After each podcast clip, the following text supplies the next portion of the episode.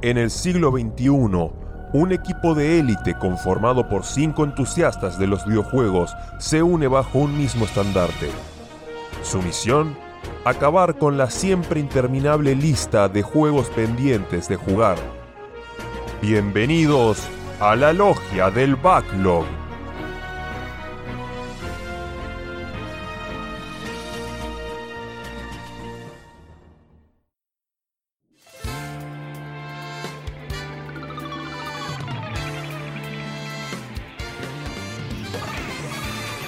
Buenos días, buenas tardes, buenas noches, bienvenidos, bienvenidas al episodio 54 de la Logia del Backlog. Eh, hoy de vuelta tenemos el episodio Trifecta, episodio de A3, pero cambiamos esta vez. eh, soy el único sobreviviente de, de hechos que han ocurrido y esta vez cambio mis dos compañeros que están acá conmigo. Por un lado, volviendo después de un tiempo, ya te estaba extrañando, Cabu querido, ¿cómo estás? Gracias, muy bien, muy bien. La verdad que eh, es cierto que enviaron muchos ninjas a- a- atra- atrás de nosotros, pero la verdad que los ninjas, si, los- si les hablas, si les contás, si les decís y los iluminás, porque hay falsos profetas en esta tierra, la verdad que son gente que, que- que entiende y termina eh, estando de nuestro lado y yendo en contra de quien realmente es el que impone todas estas cosas. Así que la verdad que muy contento de estar acá y bueno, de estar con esta gente hermosa. Y no los mandé ni nada, a pesar de que por ahí vos habías estado también en el coso, porque vos interpelaste muchas veces a, Santi, así que eh, incluso en, nombre nuestro, así que por eso es que también me agrada que estés acá. Cuide, cuide el fuerte por ustedes. Y cuando digo ustedes es porque eh, la otra persona que nos está acompañando tampoco estuvo eh, mucho en el programa por diversas causas personales. Yo tanto no lo extrañé porque pude compartir una comida con él hace no tanto, no porque no extrañe que esté en el programa. Pero bueno, como todos sabrán, o quizás no, estoy hablando de Porco. ¿Todo bien? ¿Qué haces, querido? Todo tranquilo por acá.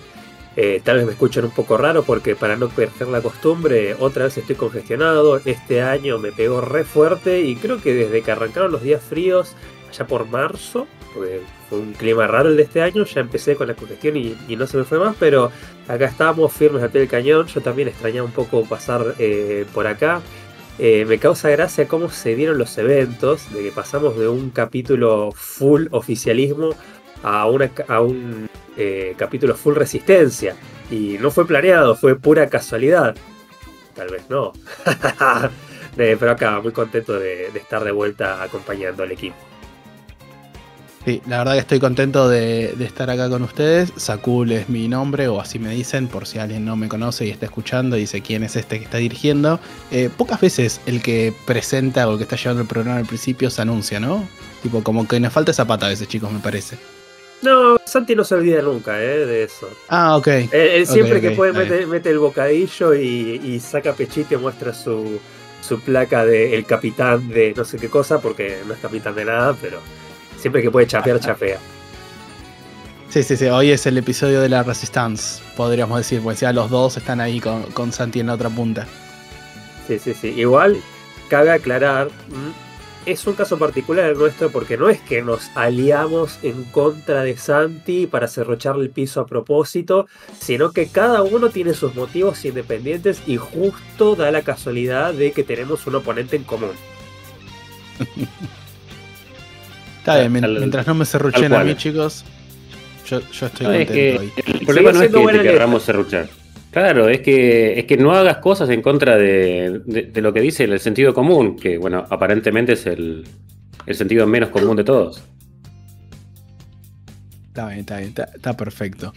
Eh, y antes, antes de avanzar con la sección original, voy a hacer un anuncio que quizás lo haga más adelante ya el programa. En esta ocasión estamos grabando ya oficial 100%. En el final del anterior lo mencionamos un poco. Si están en el Discord van a poder ver estas sesiones en vivo como oyentes. También hay un chat que estamos leyendo y vamos a estar quizás comentando no cosas. Eh, no vamos a poder leer todos los comentarios por una cuestión también de formato podcast y que quedaría mal, pero bueno, ya saben para la próxima. Lo estoy avisando ahora porque quizás hay gente que ya al final ya se va y demás, pero bueno, si están en el Discord, ya saben, cada 15 días vamos a estar grabando y pueden ser parte del, del falso vivo, como le decimos en la interna. Ahora sí, pasando a la sección traditional. Estamos en el episodio 54. Y el 54 esta vez son las vacas. Y Porco tenía, apenas dije es la vaca, dijo, uh, yo ya tengo uno. Y me, me llama la atención lo rápido que se le ocurrió. Es, es facilísimo este. La vaca del árbol Jim, papá. Es, Es. Me olvidado. brillante, uno de los mejores chistes del, del gaming retro de esa época. Bueno, podemos mencionarla dos veces. Tenías las vaquitas que aparecían en estas mini escenas entre nivel y nivel, que tiraban alguna frasecita tipo, oh yeah. Eh, y la, la más icónica de todas, tal vez, la vaca que vos mandabas a volar en el primer nivel, al final, y que te apareció un mensaje de Cow Launcher, eh, y caía al final del juego sobre, creo que era sobre el, el jefe final, y terminabas ganando el juego con la misma vaca que habías tirado en el primer nivel. Gran vaca del gaming. ¿Sabes que no sé si terminé el Air- Gym alguna vez completo? Podría Yo nunca lo terminé sin, sin trucos, era difícil para mí. Podríamos probar ahora, algún- con tantos juegos igual imposible, pero podríamos. ¿Vos, Cabo, alguno, alguna vaca del gaming que se te ocurra? No se me ocurría, pero acá le voy a tomar la- el que dijo Adam, que está acá en, en- en el vivo, que me lo hizo recordar, que hay un nivel de Diablo donde todos los enemigos son todas vacas que aparecen. No me lo acordaba, lo hizo acordar él, así que también lo destrabé porque creo que tenías que hacer alguna combinación media rara para destrabarlo. Pero me acuerdo que estaba... la, la leyenda? O sea, porque eso es un, un chiste que no era y luego sí fue. ¿Te acordás como la historia de las vacas de Diablo? No, ¿vos te lo acordás? Eh, sí, en el, cuando sale Diablo 1 era un mito urbano, había una leyenda de internet que decía que había un nivel de las vacas eh, que era mentira, pero la gente insistía en que vos tenés que hacer tal y tal y tal y tal cosa, así un, puzzle medio críptico para habilitar el nivel de las vacas. Y cuando sale Diablo 2, eh, efectivamente, entre comillas, escuchando a la comunidad, metieron un nivel secreto de las vacas que podías acceder haciendo una secuencia de una cosa medio rara con la pierna de, de no me acuerdo qué personaje, que tenías un huesito ahí durante toda la partida. eh, y ab- abrías un portal en el pueblo inicial para ir al nivel de las vacas. Eh, no recuerdo si era un contenido postgame, si tenías que haber terminado el juego sí o sí eh, o no, pero era una cosa falopa así. Como que lo- primero era un chiste y después lo hicieron realidad para Diablo 2. Qué lindo Sí, cuando hacen no. eso y, Creo. y creo que tiene puntos, puntos extras por la época encima, porque estamos hablando de, no sé qué año salió Diablo 2, pero no, no estaba masif- masificado internet como está hoy. No, no, tal cual. Y me acuerdo que bueno, después empezaron a aparecer videos y todo en todos lados de que realmente existía el, el nivel de la vaca. Y bueno, yo nunca lo destrabé, pero siempre supe que estaba ahí y cuando vi los pasos dije, "Mm, esto no es para mí. Mu- Mucho quilombo, mucho quilombo. Eh, yo por mi parte sí se me ocurrió uno, ahí lo estuve googleando para certificar, pero bueno, pues la memoria puede fallar más a esta edad. Eh, los Worms. Los Worms tenía un. entre su arsenal eh, de armas comunes también había cosas muy locas. Y entre uno de esos ítems había eh, animales que explotaban. Y estaba el de la vaca. Así que nada, me, me gusta mucho. Acá también Dam en producción. eh, ¿La vaca no era la que volaba? No, No, eh, la oveja, la la, super oveja. La La super oveja es la que volaba. la oveja común que saltaba y la super oveja que le salía la capita y podía hacer locuras. Y cuando salía Eh, volando era tatán, dos cornetitas. ta- y, sí, vos, y vos sí. la manejabas. Y era difícil de manejar. Va, como todo en el Worms. Hay, hay cosas que eran difíciles de manejar, pero cuando la agarrabas en la mano te podías volver una bestia. Sí, lo mismo la cuerda, esa la cuerda ninja o la soga ninja que Sí. le- yo le decía así, que podía ser Spider-Man o caerte de la mierda al agua en dos segundos. Yo era de los que se Mm. caía en la mierda, tenía unos amigos que no te das una idea lo bien que la manejaban. Yo los veía y decía, ¿cómo carajo pueden, pueden hacer esto también? Eh, Era muy divertido. Para mí jugar en PC con alguien al Worms era, era un viaje de ida, más en esa época. Eh, aclaro, yo cada vez que le robe algo al chat que tira a alguien, quizás doy el nombre o digo producción, en este caso producción, eh, dice que si bien no es una vaca en sí, el peleas como una vaca de icónico del Monkey Island, no es una vaca, pero bueno, hace referencia alguna. Así que también me lo llevo. Y no sé si alguno de ustedes tiene alguna vaca más del gaming que se le ocurra ahora. No, pero me preocupa que ahora empezamos a tirar todo en producción, después no nos contesten las, las cosas de Spotify porque van a estar contestando acá. Así que No, vayan pensando. Vayan pensando alguna para contestar. de- Guárdense alguna. O repitan la misma. Eh, Dama a veces comenta ahí en el, en el Spotify, creo, o en YouTube. eh, Así que puede volver a repetir ahí. Se, se lo autorizamos simplemente por algoritmo. Eso, eso, vamos, loco. Los queremos mucha interacción, mucho algoritmo, mucho engagement y muchas de esas cosas que le gustan a los jóvenes de hoy en día. Sí, y hablando de mucho, el que hoy sí trajo muchos juegos para comentar es Cabo. Así que te voy a ceder la vara, ceder el micrófono, todo tuyo.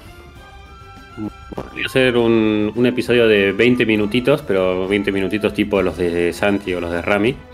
Porque va, va a ser medio largo. Me traje un machete esta vez porque son varias cosas de las que tengo para hablar. Y por lo primero que voy a arrancar es contando que terminé el Castlevania Symphony of the Night. Vamos. Con el fin. final bueno, obviamente. Se lo dedico ahí a Fermi978, que está justo ahora en, en el chat, que siempre me anda, no sé, cada vez que comento, che, estuve jugando este juego, me tira ahí. ¿Y terminaste el Symphony of the Night? Bueno, lo terminé. eh, ¿Al así 200? que bueno. No. No, no me fijé a cuánto, pero no, ni, no terminé todo. Eh, más mucho o menos.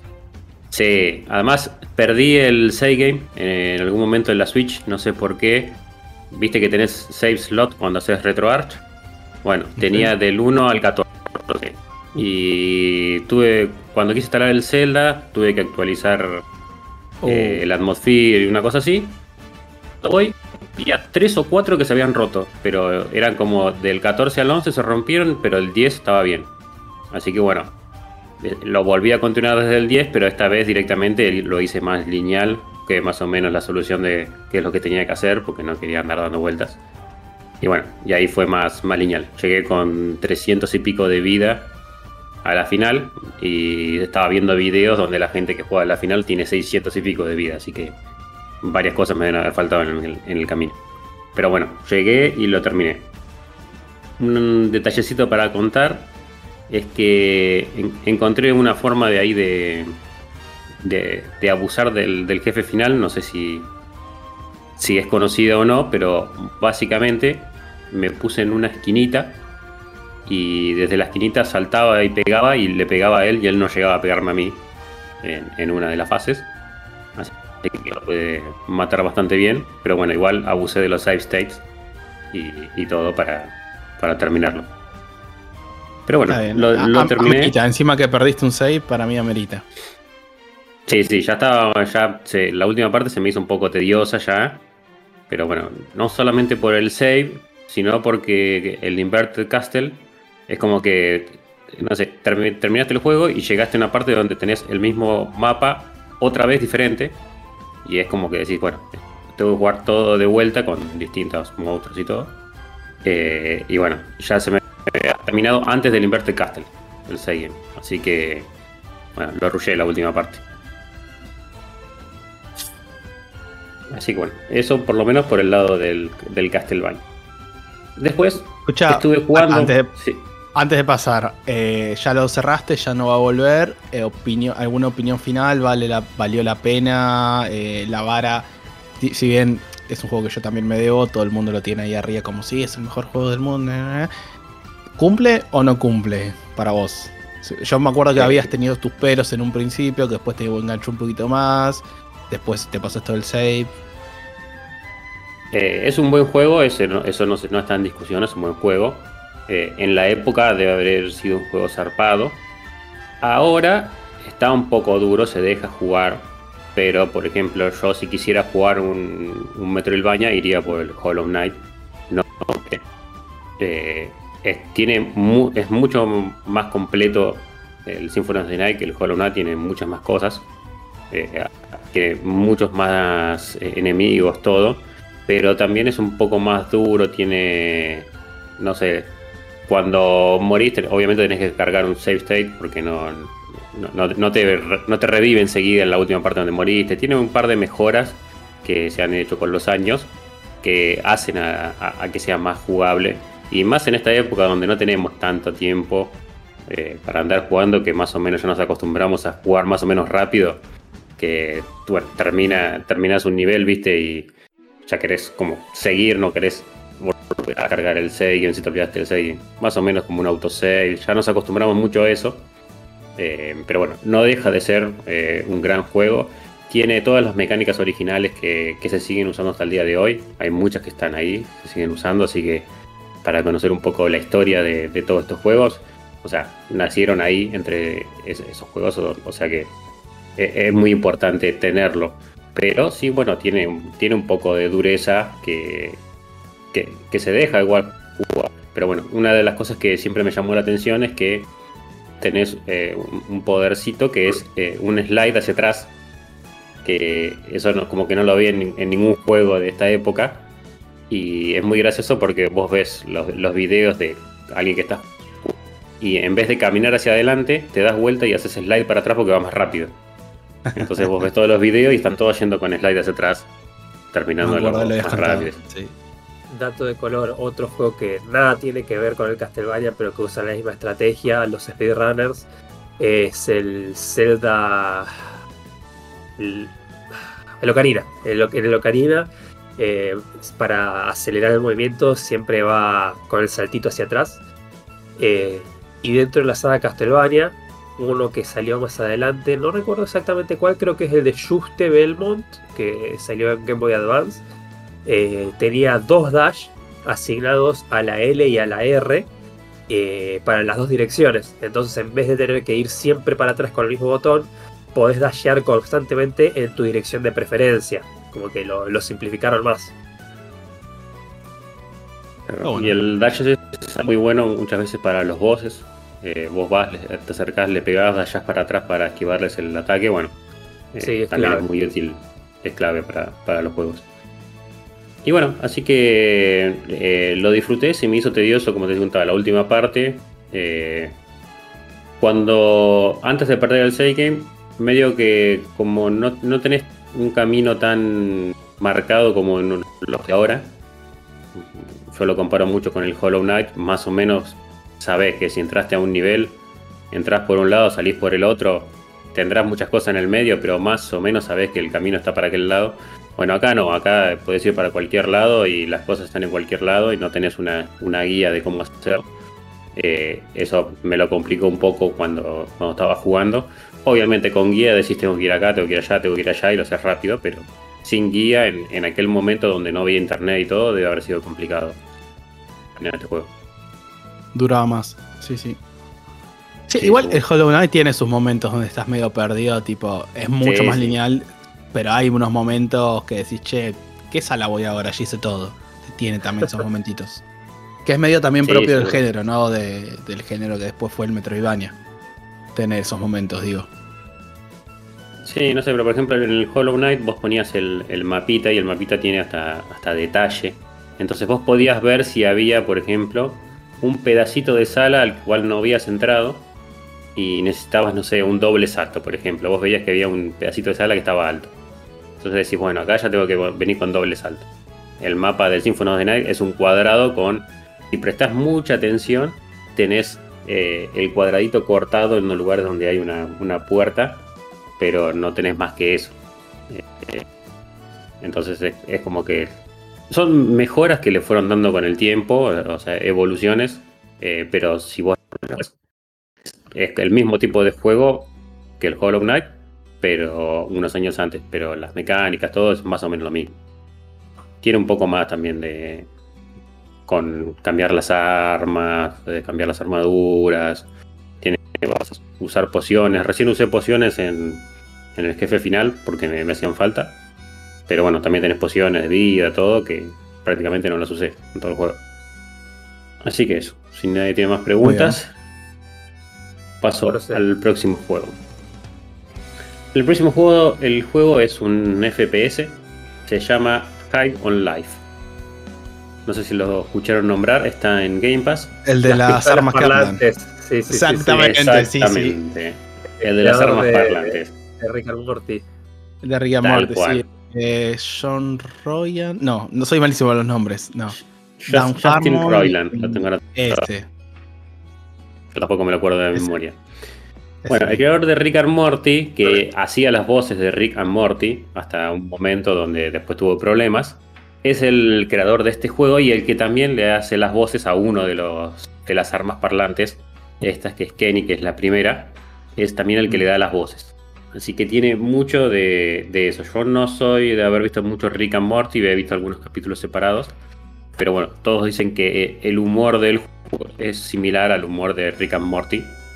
Así que bueno, si hay alguien que ya sabe que le gusta Rick and Morty, este juego probablemente el humor también les vaya a gustar. Perdón, antes de seguir avanzando, vos lo jugaste en, dijiste que está en Game Pass, ¿lo jugaste en Game Pass o lo jugaste en PC y te dejamos ahí? Lo jugué en Steam. Lo había comprado en, algún momento cuando lo vi en oferta. No sabía que estaba en Game Pass, no sé si en el momento que lo compré estaba en Game Pass y no me di cuenta. Y creo que no tenía Game Pass en ese momento, que ahora lo tengo. Así que lo terminé jugando en Steam. Ah, bien. El juego eh, fue lanzado a finales del 2022, ahí en diciembre. Bueno, salió para Windows, para Xbox. Y es un juego que está ambientado a. Imagínense un. Estás en, la Tierra y empiezan a caer eh, extraterrestres de la nada y empiezan a tomar tu planeta. Y vos te terminás teletransportando a un planeta lleno de alienígenas donde son todos de distintas razas.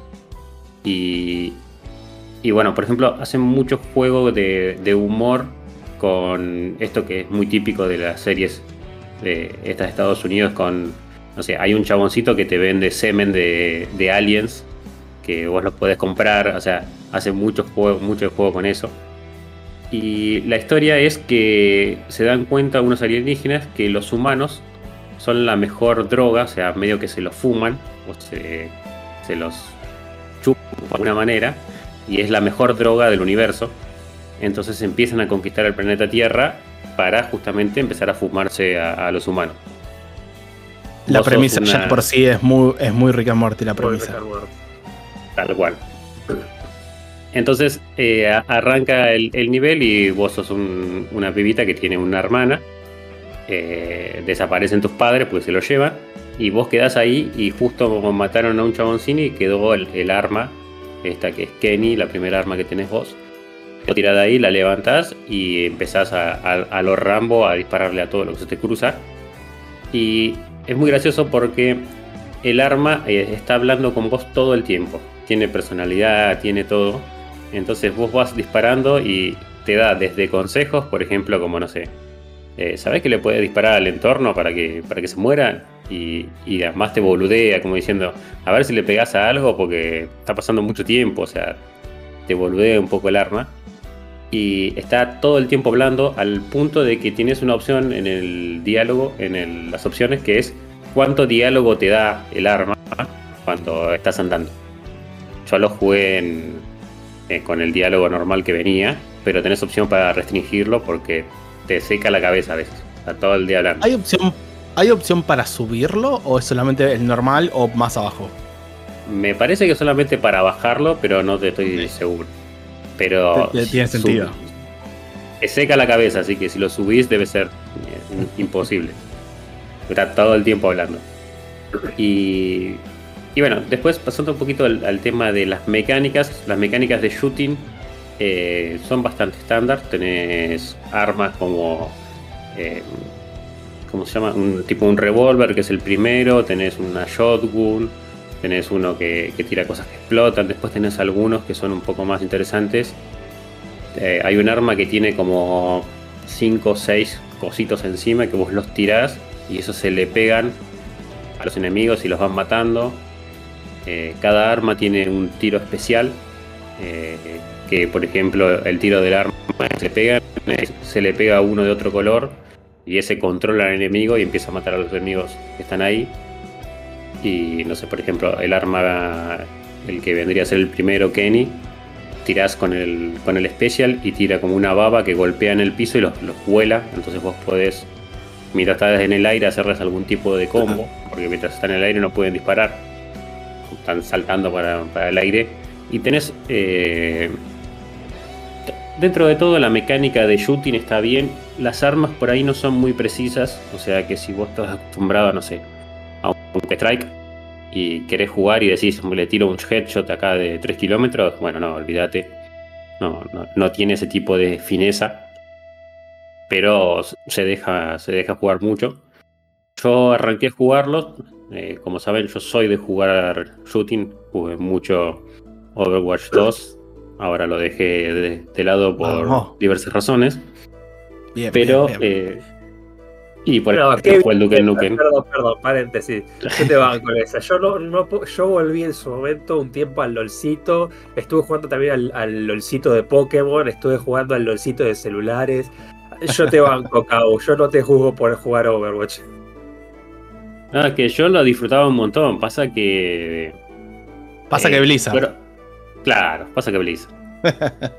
Eh, cosa curiosa, eh, justo lo vi por Yerba que le mando un saludo. No nos, creo que no nos escucha, no está acá, pero igual le mando un saludo. Eh, publicó que en Steam, no me acuerdo si fue Yerba, pero bueno, no importa. Publicó que en Steam eh, es- tiene Overwhelming Negative eh, el Overwatch 2. Mira. Así que no sé si había visto esa clasificación en algún otro juego antes. Pero bueno, vos entrás y muchas de las. son- eh, entré, lo instalé, lo desinstalé y entré a calificarlo negativamente. O sea, gente que se dedicó solamente a bajarse el juego para poner una calificación negativa. Ah, le hicieron un review bombing de la zamputa. Sí. Eh, pero bueno, Che, volviendo. volviendo al High, Sí. High on Life, sí, te iba a preguntar, el HAT de las armas, tipo la cantidad de balas y esas cosas, ¿está integrado a la personalidad o es, tenés aparte un visor ahí fijo y ya? No, tenés, tenés ahí un visor. eh, de hecho, cada arma se puede ir modificando, le puedes ir agregando cosas. No es muy relevante, pero las puedes ir mejorando. No es algo que vas a estar usando mucho. Yo creo que mejoré una sola arma para que te des una idea en todo el juego. Y, y bueno, lo que tiene es eso, que es tiene las mecánicas de shooting están buenas, eh, pero no es no tiene mucha precisión, o sea que si si querés meterte con estás acostumbrado a, a shooting te va a parecer medio medio tosco en alguna manera. Es más como Pero- hacer no sé, un Doom donde vos di- disparás más que apuntar eh, en, en vez de priorizar el headshot, por ejemplo. Eh, más, más un aire así el- la mecánica. Bueno, justo de eso te iba a preguntar, o sea, ¿es más tosco en el sentido lo siento choto o es más tosco nada más que no podés tipo masterearlo, pero no lo sentís injusto, digamos, uh, me mataron porque el arma de mierda no apuntó bien? No, no, lo- no lo sentís injusto, lo sentís como que, eh, no sé, convengamos que esta arma es como un arma inventada, no es un revólver. Es un arma Claro. que es un, un alien que dispara cosas y decís, bueno, tal vez los aliens no tengan precisión, o sea, se puede justificar de ese lado y no afecta tanto al gameplay. Lo que sí me pareció, yo lo arranqué jugando el juego en normal. eh, en normal para mí era un paseo. Ah, La única vez que morí en normal fue porque me mandé re cabeza, pero no cabeza, en el medio de un montón de enemigos y empecé a sacudirle a todo. Bueno, me mataron. Pero si no, eh, para mí era un paseo, así que lo jugué todo el juego en la dificultad más alta. Eh, porque si no, para mí era, era muy fácil. Y en dificultad más alta, salvo que haga esto de mandarme como un cabeza porque estaba cansado de jugar, tampoco morís muy seguido. Sí, en los boss, tenés boss a medida que vas jugando, y cada boss tiene una mecánica diferente. Entonces por ahí en los bosses sí, ahí he, he llegado a morir 15 veces en un mismo jugándolo en la dificultad más alta.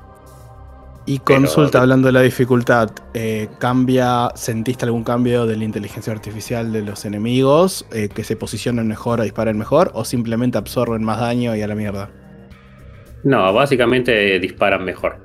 Eh, eh, normal, bien, vos te quedas parado. No, pero es, es como el aim lo único que mejora. En normal vos te quedas parado y te pasan las balas por al lado y parece que sos Neo en The Matrix. Y en difícil no, O sea, en difícil te disparan a vos. Te, te entiendo, van con mil veces que suban el aim a que suban la vida del- de los No, que otros. los hagan esponjas de bala. Exactamente. No, no, eso no, eso no. O sea, a- a- a- aumentan el aim, tenés que moverte más para que no te disparen, te disparan a donde está. Si te estás moviendo a una velocidad constante, eh, algunos, no todos, te apuntan un poco más adelante como para, como para pegarte, pero na- nada más que eso, no, no, no cambian otra cosa. Así que bueno, lo estuve jugando en, en más difícil. Y bueno, como les conté, perdí un par de veces en los boss y alguna vez que me mandé medio cabeza o algo. Pero sí, eh, la, verdad que bueno, lo, disfruté mucho el juego. ¿Qué quería eh, contar? Hay una cosa muy interesante que tiene esto, eh, las cuales son lo que lo identifica, es que primero, como ya comenté, es el humor. todo el tiempo te encontrás con personajes que son muy, muy ricos en hablar y todo, no sé. Vos vas a una tienda para comprar upgrades y el chabón te boludea o el, pibito te comenta de, cosas del, upgrade que vas a comprar. Está todo como eh, completo el, mundo en ese sentido. Y la historia, que no voy a contar para no spoilear, es una delirada todo el tiempo. O sea, está bueno. Eh, hace que un juego con esta mecánica, sin esa historia, tal vez no lo hubiera, no lo hubiera jugado. No porque sea malo, sino porque no aportaba nada nuevo al género. Pero la historia Consulta, marca la diferencia. Eh, la historia, más allá de que probablemente pueda cerrar con chistes o en un chiste, está bien por todo lo que fue construyendo. Cierra, digamos, el cierre, te, ser, sin entrar en spoiler, ¿no? Aunque no sé si, si se puede spoilear una historia así, pero ¿está bueno? ¿Te, te cerró vos? Eh, sí, es un. O sea, la, historia eh, que vendría a ser eh, como el arco de, de, la historia principal. zafa, está buena, cierra. O sea, es media fantasiosa. No, te va a dar un plot twist de, puta madre ni nada. Pero lo que, lo que es lo más rico es todo lo que va pasando alrededor de la historia, de los personajes que te vas encontrando. Está todo muy completo en el, mundo en ese sentido. Eh, no es un The Last of Us que tienes una historia de puta madre. La historia, normal, pero el humor que está alrededor de eso es lo que, lo, que la enriquece. Y otro detalle que tiene este juego, que fue muy polémico al principio, fue que usaron mucha inteligencia artificial para hacer assets y completar el mundo. Eh, entonces también se armó una, un debate ahí con los diseñadores y cuándo usar inteligencia artificial y todo eso. Y yo que me enteré eso después de jugarlo, eh, el mundo se ve muy completo, no sé, vos vas a una pared y siempre tiene pósters y cosas anunciando, o sea, es muy completo. Cuando vos lo jugás, no, no hay ningún pedazo de nivel que vos lo vieras como que está vacío y acá, no sé, eh, lo por agrandar y, está vacío. Bueno, no hay ninguna parte que sea así. Todas las partes están muy completas, las paredes. todos, generalmente hay gente que te habla, que tiene sentido, todos tienen una historia diferente. Está muy completo en ese sentido y es, todo lo que hicieron con el tema de la inteligencia artificial. Eh, así que la verdad que yo lo veo como un, repunto re bueno eh, el hecho de esto de que puedan empezar a usar inteligencia artificial para este tipo de juegos. Eh, para este y para otros. Y no se nota, o sea, no, no llegas a notar que decís, eh, esto es pura inteligencia artificial y, está, no sé, haciéndome lo mismo una y otra vez, no, eh, no lo notas. Consulta, porque justo está yendo por donde yo quería preguntar algo.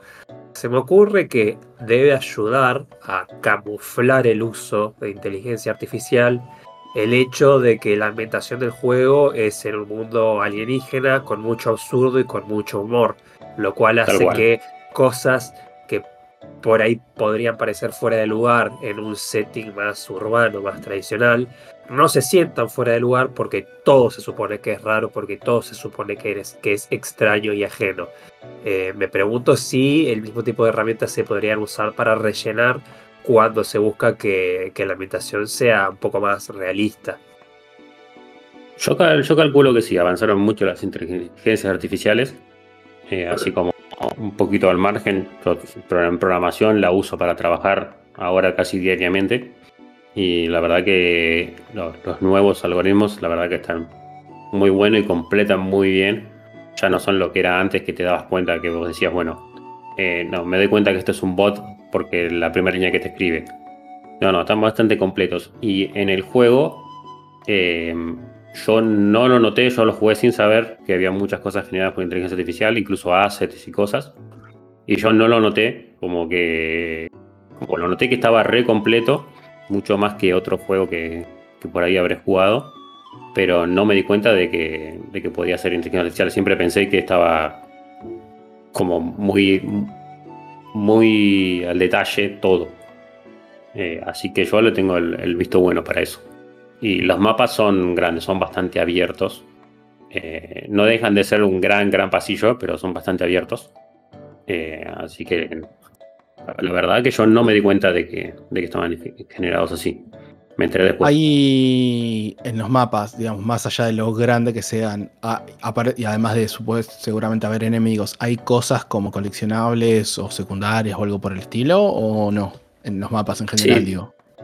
Eh, tiene varias cosas, tiene algunos cofres que puedes ir juntando, puedes ir juntando plata y eso para después mejorar las armas y eso. Tiene coleccionables.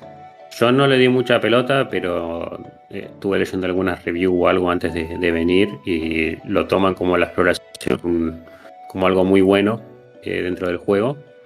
Yo por mi forma de ser y por jugar medio, medio más kamikaze, eh, me, a los a los objetos que veía mientras iba andando, los agarraba. Al resto no, no me ponía a explorar, no arrancaba más. Y, Claro. y, y bueno, y lo terminé jugando el juego un poco eh, como, como a lo Rambo, pero, pero un Rambo cuidadoso por el tema de la dificultad.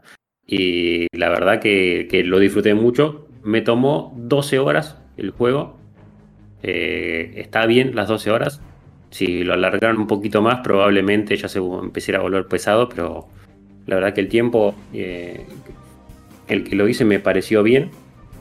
Y déjenme chusmear si me quedó alguna, algún detallecito, porque lo estuve anotando acá, pues son varias cosas. A ver si me quedó algún detallecito, pero creo que no. Igual Em, 12, 12 horas me parece un tiempo más que copado. Aparte, como vos dijiste, no sé si estará todavía en Game Pass. Puedo investigarlo eso mientras estamos charlando, pero me parece un tiempo eh, copado para un juego cortito, tranqui, sobre todo con, con tanta saturación de juegos largos que estamos teniendo últimamente. Sí, sí, la verdad que lo, disfruté mucho eh, el juego. Eh, obviamente lo, empecé a disfrutar cuando lo puse en, dificultad difícil porque después era como en, la normal era como que estaba prestando atención a la historia y no no por disparar. Después sí, después tenés, bueno, tenés algunos minijuegos adentro, tenés, no sé, las armas, el segundo, eh, el segundo disparo que tienen, que como le conté, en una era como una bombita que los volaba para arriba, bueno, eh, esas cosas reaccionan con el entorno, entonces, eh, no sé, tenés uno que dispara un disco y ese disco hay ciertos lugares donde puede quedar incrustado en la pared. Entonces esa incrustación la puedes usar vos para subir más alto a otros lugares. Eh, eh, entonces tenés ese tipo de puzzles, tenés algunos de medio de, de ir balanceándote con timing, o sea, tenés, eh, está bastante completo el juego. No, no, no abusa de una, de una mecánica o algo, trata de ser innovador.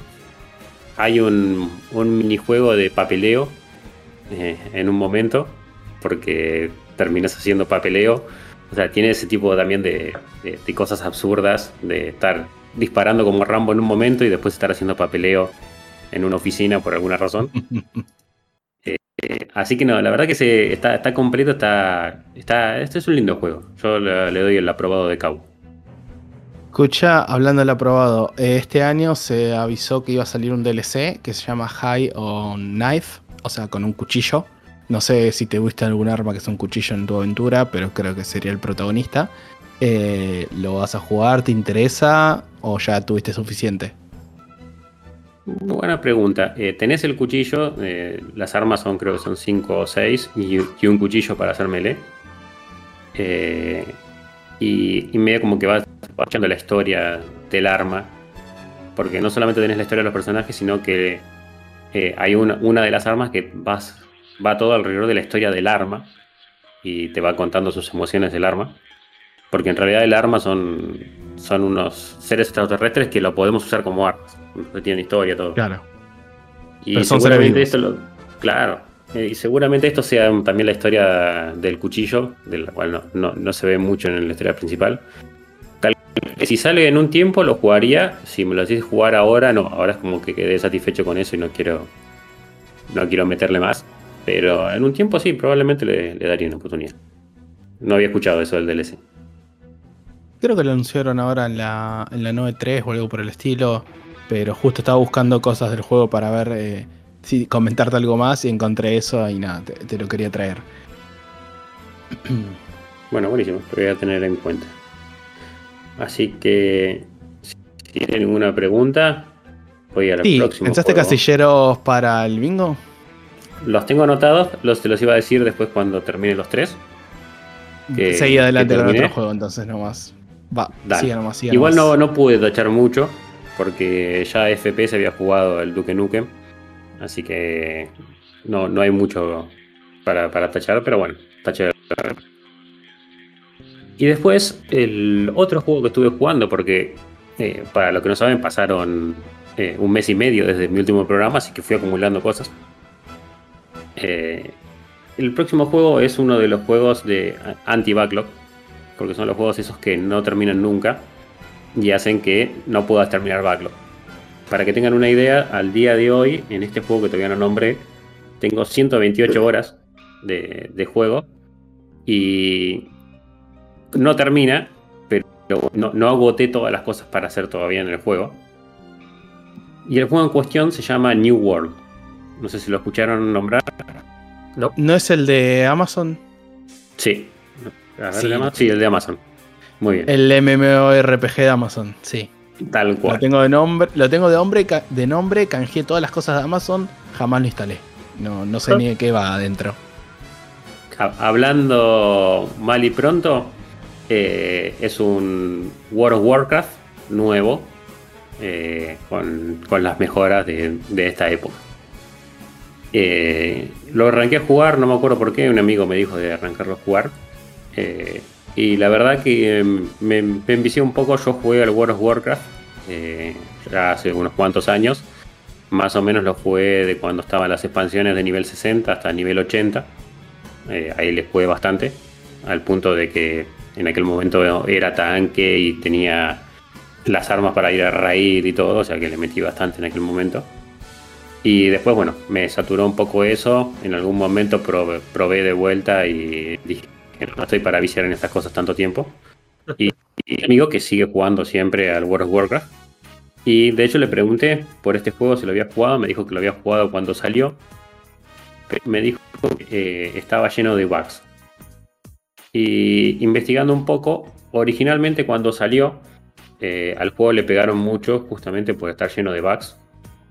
Yo la verdad que jugándolo ahora, que el juego salió en el 2021, finales del 2021, ahora en el 2023, que estamos a mediados de 2023, la verdad que no encontré ningún bug. O sea que en este tiempo se dedicaron a arreglar todo ese tipo de bugs. Ahora no encontré ninguno. Eh, no sé, lo que encontré es, no sé, una piedrita de minar tipo un iron que estaba volando eh, en el aire y tenías que minar. Consulta, eh, si esto que se juega por la plataforma de Amazon se puede comprar en cualquier store, ¿cómo, cómo es la onda ahí del juego? Yo, yo lo tengo en Steam, eh, corre desde Steam común y corriente y lo único que haces es, tiene un loguito de Amazon cuando arranca. Pero no tiene ninguna cosa loca, no tiene ningún launcher ni nada.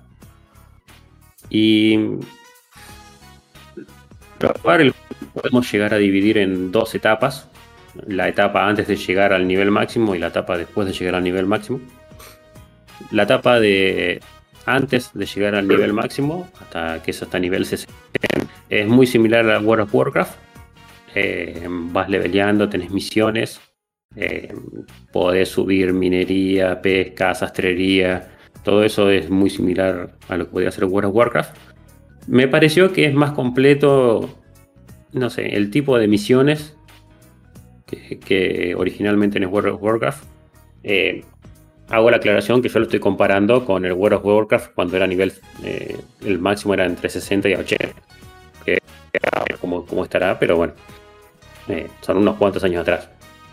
Claro. Eh, la verdad que lo disfruté, eh, toda la subida hasta nivel 70 lo, lo disfruté bien. Dentro de las cosas que más lo, separan del World of Warcraft es que eh, cuando arrancabas el World of Warcraft vos tenías que elegir una clase y tu personaje se casaba con esa clase. O sea, vos eras priest y sos priest toda tu vida. Listo. ¿Querés ser guerrero? Hacete otro personaje, subilo de vuelta y sos guerrero. Igual eso, este- perdón, yo Sí. la poca experiencia que tengo con MMORPG no es algo clásico en la gran mayoría, que es tipo, bueno, te casás con una clase, a lo sumo esa clase tiene una evolución o una bifurcación, pero si Claro. querés otra clase es crearte un nuevo personaje. Tal cual. La mayoría son así. World of Warcraft es así. Este no es así, pero tiene alguna salvedad. Que en este juego vos podés usar eh, tu personaje o tu clase va dependiendo del arma que tengas equipada. Entonces, vos te equipas una masa y una espada y un escudo y tenés una build tipo tanque. Equipas un arco y no sé, alguna otra cosa, sos un ranger. Te equipas uno de estos bastones de healing, sos un healer, y te equipas bastón de fuego y sos un mago de DPS. Entonces depende mucho del arma. Pero que a su vez vos tenés que ir leveleando ese arma. Y ese arma no lo leveleás de enseguida. Entonces vos potencialmente podrías ser cualquier clase. Pero el tiempo que te lleva para levelear el arma es considerable. Eh, ¿Y pero no tenés stats propios a todos al personaje? Además de los del arma. No, los podés ir reseteando. Entonces yo, por ejemplo, Ah, Arranqué típicamente cuando vas a hacer, vas a subir de niveles, uno lo hace tipo DPS, donde te pega mucho y no te importa mucho más porque no vas a hacer PvE, que es Player vs Environment.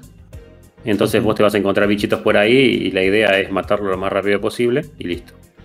Entonces yo usé eh, de DPS, eh, arranqué probando varias armas, pero me encariñé mucho con un mazo dos manos. Ese mazo dos manos. Ese mazo dos manos tenés como un árbol de habilidades. Y ese árbol de habilidades vos lo podés inclinar hacia DPS o lo podés inclinar también para tanque. Entonces, a mí me sirvió haber jugado con ese, porque ahora, si yo quiero ser tanque o DPS, justo ese arma permite las dos. Pero después, si yo quiero ser tanque, necesitas una espada y un escudo para complementarlo. Esa espada y escudo yo no la leveleé, entonces me quedó, no sé, el mazo leveleado hasta nivel 16, con 16 stats que los puedo intercambiar, pero la espada y el escudo me le quedó en nivel 8. Entonces, si quiero hacer tanque, tengo que levelear la espada y el escudo.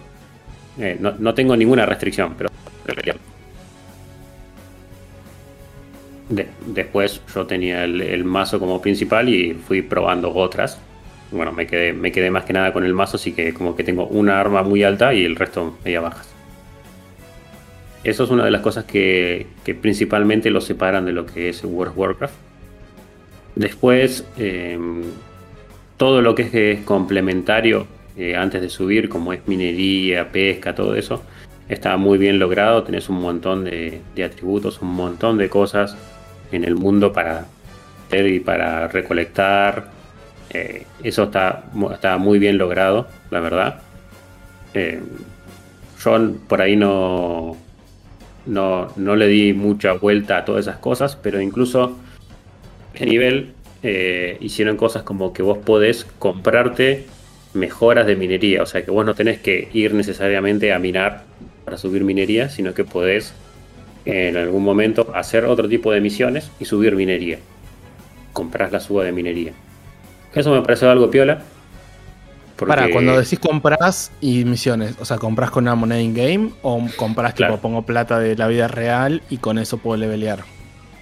Eh, siempre con cosas in-game. Eh. Sé que tiene al- algunas cosas para comprar, tiene un pase de batalla, pero creo que son todas cosas cosméticas. No lo miré a profundidad. Pero eh, en eso me pareció que no, no era un pay to win para nada. Claro. Y tampoco es suscripción como son los WoW. Una vez que pagaste el juego, lo jugás todo lo que quieras. Sí, una vez que lo pagás, jugás todo lo que quieras. Una de las cosas que, mm, que principalmente me- eh, vi es que eh, recién hace un tiempo salió una expansión y si yo ya jugué al New World, subí a nivel 60 y me entretuve, la expansión vale la pena como para seguir jugándolo. La respuesta de la mayoría era no, o sea, ya medio que si ya subiste todo, era como que la expansión te sumaba un poquito más, pero no mucho más. Pero a mí que lo estoy jugando desde cero, eh, todavía tengo toda la, toda la expansión que subieron todo, tengo un montón de horas de juego y la verdad que lo estoy disfrutando eh, un montón. Y, obviamente lo compré con rebaja cuando estaban las ofertas. Eh, ¿Qué más? justo acá ahí en el chat ahora me están diciendo que ahora en Steam está a 2600, eh, creo que más impuestos.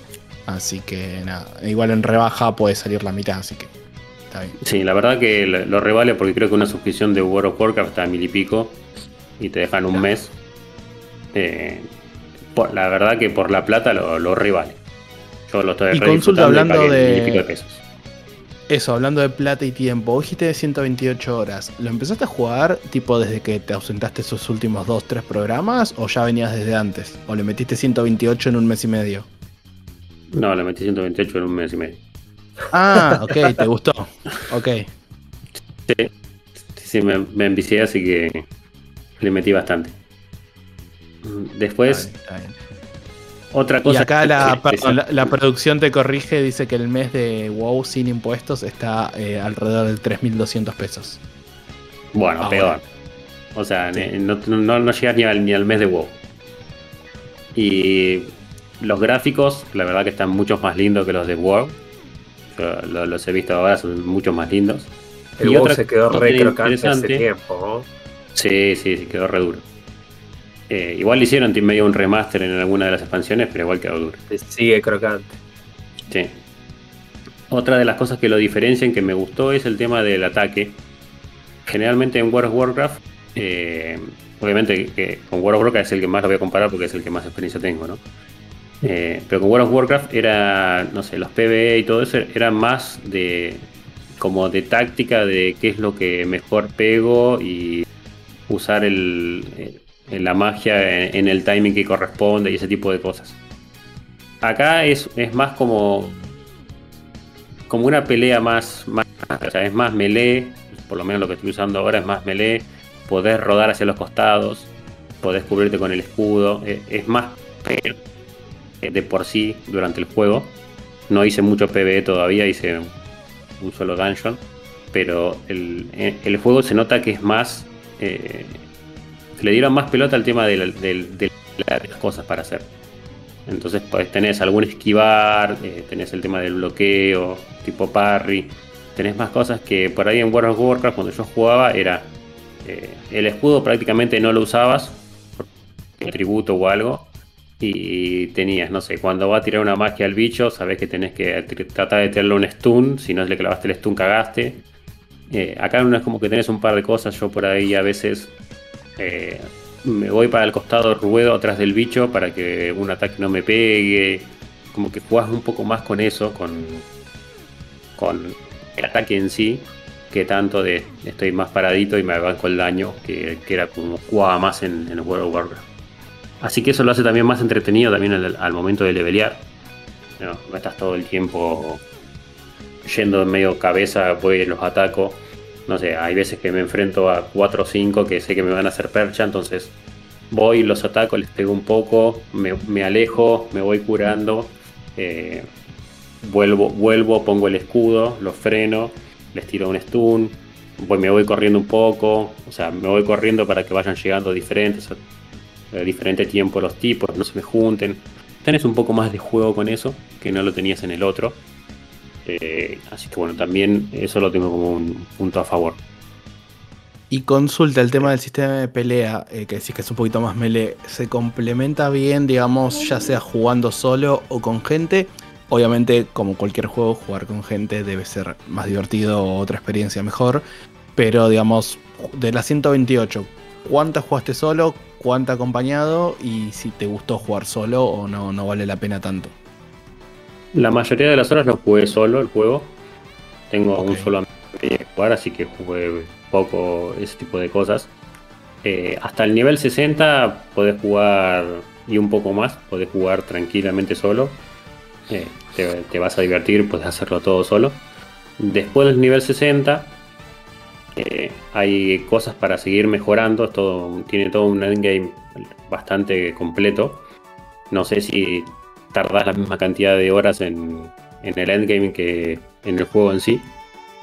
Y en el endgame por ahí sí tenés algunos elite o algo que ya no los puedes matar solos, tenés que ir a, a uso, pero hay, hay, entre todo hay mucha comunidad, mucho brasilero ahí en los servidores. Eh, están todo el tiempo spameando, hay un canal general ahí, vos los ves, están todo el tiempo spameando cosas que yo ya ni, les doy pelota. O sea que gente hay ahí jugando todavía. Eh, así que la mayoría lo jugué solo y me divertí mucho. Después poco jugué con otros, por eso hice pocos dungeons. Y ahora que estoy en el postgame, una vez que llegaste a nivel 60, que es cuando dejaste de levelear, eh, empieza toda una nueva etapa, que es como todo un juego entero, se te habilita un mapa entero gigante. Eh, tenés, por ejemplo, ya nivel, pero después leveleas algo que se llama la pericia, donde vos tenés eh, un arma o un escudo o algo, y tu pericia es cuán bien lo sabes usar. Entonces, originalmente vos lo tenés en nivel 500, y si el escudo es nivel 600 y vos lo tenés en nivel 500, vos podés usar ese escudo como si fuera un 550, un promedio de los dos. Porque no tenés la pericia para poder usarlo como si fuera nivel 600. Entonces, ya cuando estás en 60 empezás a levelear otras cosas que son esto, eh, y esto lo puedes levelear básicamente haciendo casi cualquier cosa, matando elite, haciendo misiones, eh, cualquier cosa de todas esas te empiezan a, subir el tema de la pericia. Entonces es como que el juego no termina en nivel 60, sino como que arranca una segunda parte. Y por ahí está bueno porque pasa muchas veces que cuando vos estás jugando un juego de estos, eh, la diferencia de nivel como que te lo hace un poco aburrido el juego. Por ejemplo, vos estás a 30 y te mandas a un mapa de nivel 40, te hacen percha, no puedes entrar. Entonces, tenés que ir a vos a tu nivel 30 correspondiente. El 40 te mandó a nivel 30, lo pasás como de. Eh, como si fuera un, un, jueguito repelotudo, matas todo. Entonces, cuando llegas a nivel 60, está todo más pensado como para que vayas y los bichos son todos entre 60 y 65. Y, está como más pensado en, bueno, querés llegar de acá hasta allá, bueno, esta es toda la zona para 60 cuando tenés pericia de 500 y tenés que empezar a subir. Después tenés esto para, seguir mejorando.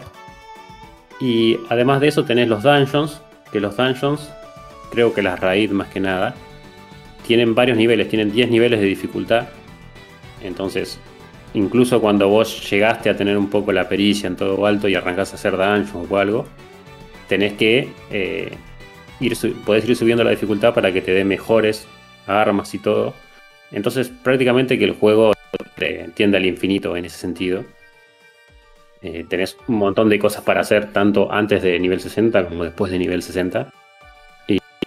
Yo la verdad que lo, estoy disfrutando un montonazo el juego.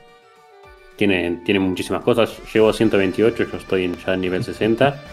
Y pericia tengo 500, o sea que no subí casi nada de pericia. Y, todavía tengo misiones para hacer. No sé, hay, hay unas misiones, por ejemplo, que son armas, las cuales no las influye la pericia. Entonces, si igual las tenés nivel 600, esas 500 siguen siendo 600. Bueno, ahora estoy haciendo esas misiones para tener esa arma, que eso creo que es parte de la, de la expansión. Así que todavía tengo para entretenerme y todavía no toqué ningún dungeon. Está bueno. Ah, eh, perdón, hay una parte mía que te envidia, pues siempre quise entrar así en los juegos MMORPG. Muy de chico entré en uno y después nunca más pude meterme en otro por tiempo. La, verdad te, escucho y te envidio un poquito. Sí, igual eh, me, me reenvicié y perdí un. Perdí. Gasté un montón de tiempo también en esto cuando veo para atrás digo, mierda, cuántas horas que jugué. Y, pero es parte de. Si las disfrutaste, sí, pero. Llega un momento eh, donde disfrute, llega un momento donde luego más de vicio. Y a veces no me doy cuenta de cortar cuando estoy haciendo lo estoy haciendo de vicio y no de disfrute. Eso me pasa. Y esas cosas te pasan, no sé, te, te sentás a jugar y cuando ves la luz por la ventana que sale de vuelta y te das cuenta que te pasaste un poquito, sí. Me acuerdo de un amigo en la época de facultad que fue el último del grupo en entrar a un RPG masivo en el que estábamos todos. eh, y entró al final simplemente porque estábamos todos y quería divertirse con el grupo. Pero dijo, ah, no chicos, esto para mí es el juego del verano. Me lo instalo ahora, juego estos tres meses de vacaciones con ustedes y después lo abandono. Eh, después de eso fue el último en abandonar. El resto hicimos precisamente eso, lo abandonamos después de las vacaciones. El loco siguió jugando dos años más. Se metió en una guild llena de peruanos y no me acuerdo gente de qué otro país latinoamericano. eh, y farmeó tanto oro y ítems raros in-game en las raids eh, que después cuando decidió abandonar el juego vendió todo por plata real, por crédito de PayPal y levantó como 400, 500 dólares que para un pibe de en la época facultativa sin laburo en la que lo hiciste literalmente jugando y divirtiéndote es un golazo. Es plata. Es plata. Eh, sí, sí, sí, sí. Tal cual. Y. ¿Qué otras cositas tengo para comentar del juego? Una cosa que me molesta es una pavada. No hay monturas. Así que. Te iba a preguntar por las monturas. Tenía en la cabeza eso justito. No hay montura, así que cuando tenés que ir de un lugar al otro donde no recorriste, hay un montón de TPs. Por todos lados hay teleporters. Pero donde tenés que ir a un lugar donde no tenés teleporter es una paja. Vas corriendo ahí. Pero bueno, no, no- no es algo que lo complique mucho. Eh, después tiene un sistema de PvP que yo no lo probé, pero eh, está muy completo. De hecho, me metí en una guild por meterme en alguna. Y están haciendo todo el tiempo eventos PvP. No solamente tenés los clásicos tipo eh, voy a buscar la bandera y se cagan todos a palos, sino que además en los mapas, cada mapa tiene, está eh, controlado por una facción y vos podés ir a atacar la, la facción y también hay algunos, eh, ¿cómo se dice? Unos fuertes que también se pueden atacar con otra mecánica que no lo probé. O sea que imagínense que llevo 128 horas y no probé todo- todavía todo este tipo de cosas, ni PvE ni PvP de, de nivel, así que se ve que todavía hay mucho juego para, para jugar. Tenés muchas horas más si querés todavía. Claro, si quisiera, eh, habría muchas cosas más. Ya me estoy cansando un poquito, o sea, lo, lo estoy como limitando mucho más y trato de ahora como que lo juego un rato y si no está mi amigo, como que trato mucho. Pero, pero sí, lo, lo revisé todos estos primeros niveles. 128 horas en un mes y medio es casi una jornada laboral. La jornada laboral tiene 150, 160 horas por mes. Así que le diste duro. Bueno, sí, le di duro. no, me, no me da los números, pero. Pero sí, le jugué unas, unas cuantas horas. Eh, después de lo que se quejan, más que nada de este juego, eh, la falta de innovación, eh, como que no ha- hacen cosas. Yo, por lo menos, de lo que estuve viendo, estuvieron sacando eventos, eventos medio pelotudos, pero eventos al fin. Eh, si tenemos en cuenta que en estos dos años arreglaron todos los errores salió. Sacaron una expansión que es un mapa gigante nuevo, que está bueno y agregaron algunos dungeons. Y además hay eventos eh, semanales y también hay un... Ay, lo nombré, lo nombré antes, no me sale. Cuando pagas un, a un pase de batalla. Un paso de batalla. Pase de batalla. Creo que lo están actualizando y lo están manteniendo todavía. Eh, los últimos eventos son eventos de, de música. Tenés tipo un Guitar Hero que tenés que hacer en el medio. Y con eso vas sumando música. Eso te da stats y algunas cosas más. O sea que también tenés como un Guitar Hero adentro. Eh, y ahora sacaron otro evento de comida de no sé qué. Que no le di pelota sinceramente porque estaba muy entretenido con otras cosas. Así que te van agregando. Eh, no sé si haya anunciado algún, otra, algún otro DLC, pero bueno, por lo menos en, eso es lo que pasó en estos dos años. Sé que su salida no fue la mejor, pero si tenés ganas de meterte a uno de estos, yo creo que lo revale, el precio lo revale. No sé cómo lo mantienen, porque lo pagás una vez y listo, tenés el pase de batalla, pero no sé cuánta gente lo comprará. Pero bueno, El pase de batalla, ¿sabes cuánto sale más o menos? no, ni, ni averigüe. ni me llamaba la atención, ni, ni entendía lo que traían. Porque tiene, tiene tantos ítems que te dan que, la, mitad no entiendo qué son todavía. Tiene muchísimas cosas para hacer. No sé, de las. de lo que son los. abajo, y, casi, casi ninguno no subí. Escucha, pero es el típico pase batalla con dos caminos, el gratis y el pago, ¿no? Ok, entonces, aparte que no aunque no lo pagues, tenés mucha cantidad de ítems. Sí. Y el pase de batalla este no es con experiencia normal haciendo, sino tenés que hacer como misiones o objetivos, no sé, matar 5 elite y todo eso para ir subiéndolo. Y son todas diferentes. Y vas completando como si fuera un, bingo, que si haces línea te da más puntos que, si no. Así que no sé, le, meten le meten a cada cosa, tiene su, su momentito de, de le dedicaron la cabeza y no lo hicieron así porque sí. Después acá justo Ferrer hace una buena pregunta, dice, ¿no abruman con los ítems? La verdad que no te abruman porque eh, básicamente los que usas al principio son las armas y las armaduras y con eso te puedes manejar tranquilo. Y yo voy farmeando un montón de cosas que no sé ni para qué carajo sirven, pero bueno, en su momento cuando vaya a construir algo sé que alguno de estos, de estos voy a necesitar. Después tienen otra, otra pavadita que está buena, es que mm, por ciudades vos tenés un almacén donde podés guardar cosas.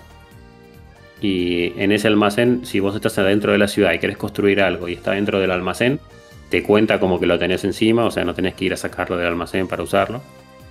Muy bien. Eh, son detallitos así que, están buenos. Eh, no sé, después las, armaduras tienen tres tipos, ligero, medio y pesado si estás pesado, tu tipito no, puede esquivar mucho, como que se mueve, hace un paso al costado. Si lo tenés en medio, medio como que hace un saltito, y si lo tenés en liviano, rueda, entonces cada. Depende del peso que tenga tu armadura, eh, restringe o no tus movimientos. Y tiene, tiene todas estas cositas que son todos detalles, pero que está completo y está lleno de estos detalles. Eh, así que yo creo que le pusieron un montón de, de laburo y la verdad me parece que está muy bueno. Escucha, hay una googleada rápida, me dice que los Season Pass, o sea, dura lo que dura la Season justamente, y sale mm. que son tres meses más o menos, y sale 20 dólares aprox, una googleada rápida. Mm, puede ser. Así que capaz que con eso se mantienen, pero bueno, yo que sé, igual me sigue pareciendo poco para más con todo lo que estás diciendo que tienen. Y aparte, como decís que en estos dos años fueron agregando, no es que lo abandonaron. A mí lo, curioso de este juego que me llama la atención es que cuando salió lo escuché, creo que por lo menos a mí me llegó el ruido de, que salió el juego, sobre todo porque era el primer MMORPG de Amazon. Eh, mm. Y después como que salió, salió todo el tema de que está bueno, que no está bueno, y después nunca más escuché este juego hasta ahora, básicamente. Sí, a mí me pasó algo parecido. Eh, como te digo, yo le pregunté a mi amigo si lo había jugado y me dijo que sí, que, lo había jugado en su momento, que se llenó de bugs y lo dejó, pero me dijo sí, ya había llegado a nivel 60, estaba haciendo dungeons.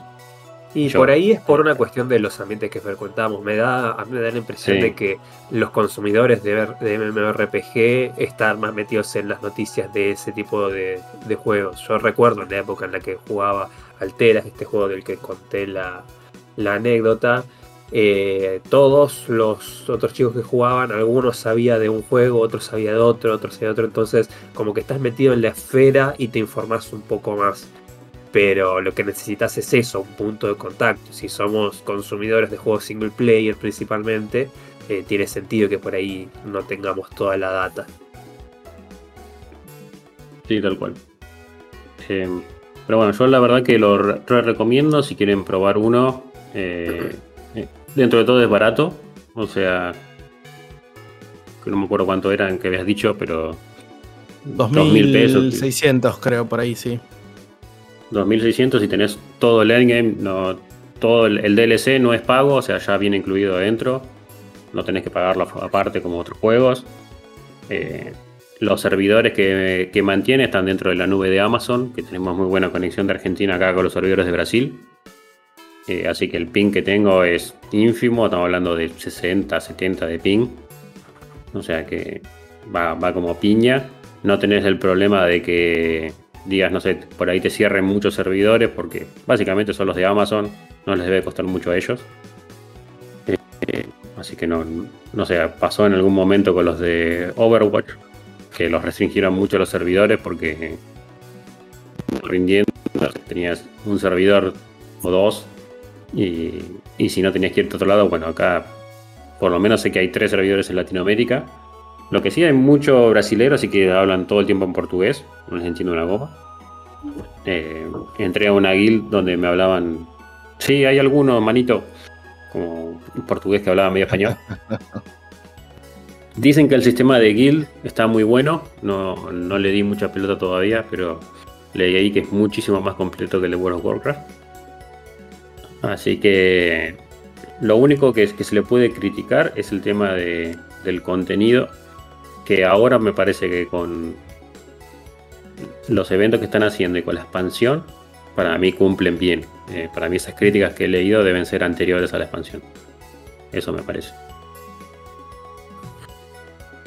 Ya veremos si a fin de año, si a fin de año seguís o hasta acá llegaste. A ver, quiero ver la cantidad de horas que le metes en total.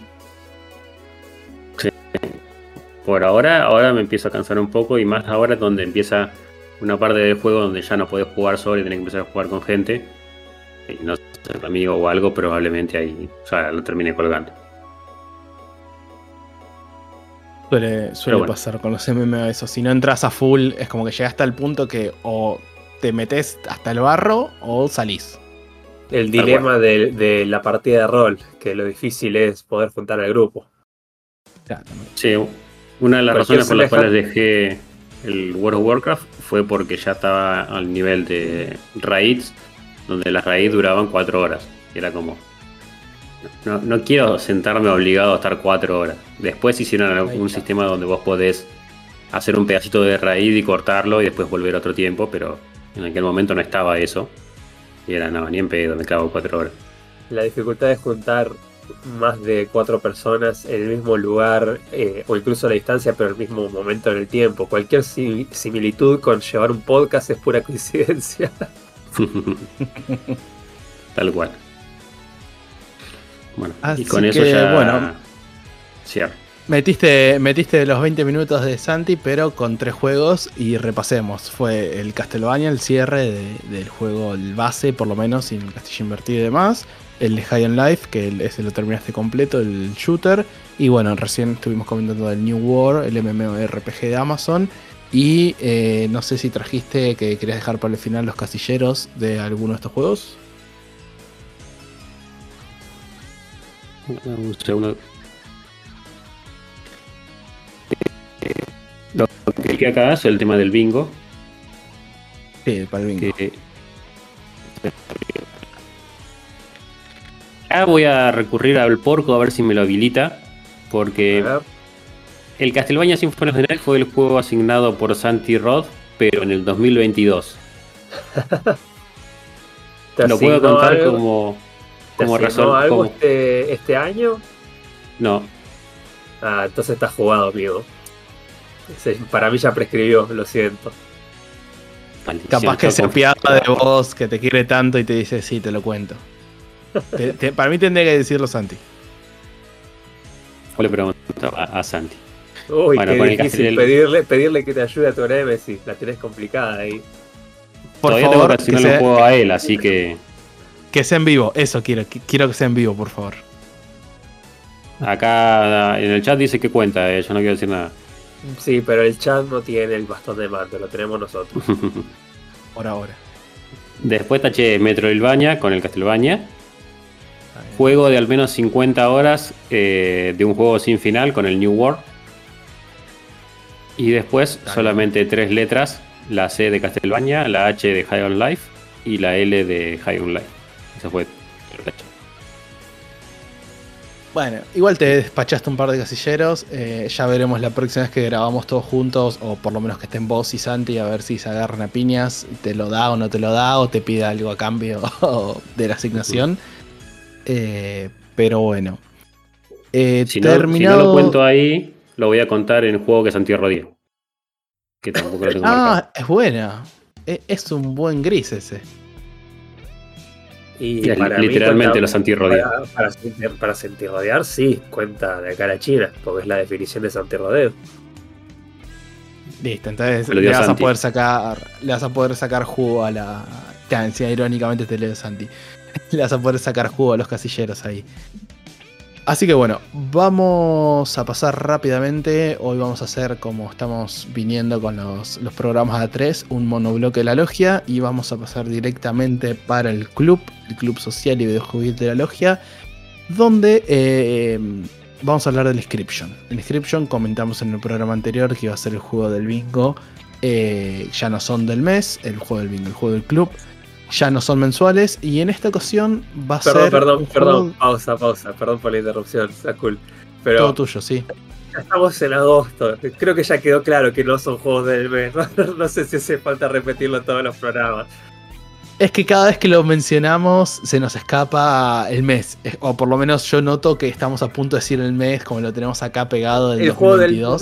momento, que también arranca El con juego- M y la, y la Ah. puedes pilotear. Voy, voy a hacer eso, voy a hacer eso.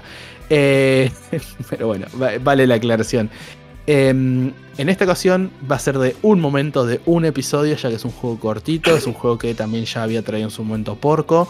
Eh, yo lo jugué y lo terminé, o sea, en la, de una quincena a otra, ni siquiera me hizo falta toda la quincena, en una semana lo terminó porque es un juego de, pero de 12 horas.